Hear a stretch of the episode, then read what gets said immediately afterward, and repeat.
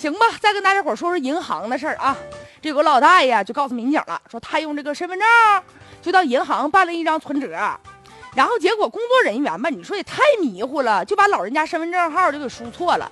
结果老人呢就取钱的时候就取不出来嘛，工作人员可不讲理了，跟老人说了，说那个你上派出所开个证明吧，证明啥呢？证明我就是我。派出所民警一听，那可有正义感了，当时给开出个证明啥？差评。现在呢，民警帮助老人顺利的取到钱了。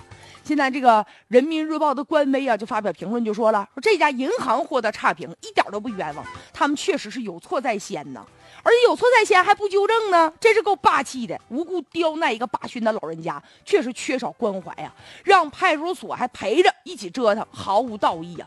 这事情呢，虽然已经啊都收场了，但是这个问责呢，不能到此就结束了啊！这银行怎么能这么耍威风呢？这么无理还傲慢呢？让一个八旬的老人证明我是我，这事儿听了让我们觉得真是的，以前也不是没听说过。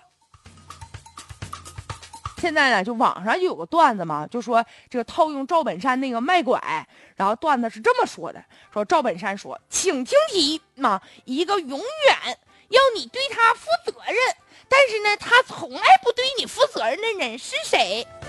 范伟说，二奶。宋小宝说：“错，是银行。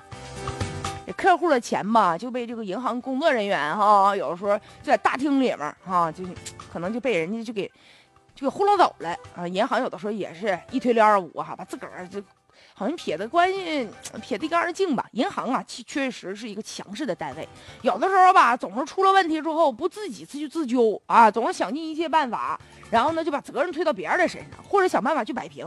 所以啊，就某些银行在设计的时候，确实这个服务理念呢，确实是很差的。所以说，像让一个老人呢去这样想办法证明自己是自己，也说明这样的银行没有服务意识。也是缺乏竞争，你不为大家服务，今后我们用脚投票，我们不让你这银行办业务不行吗？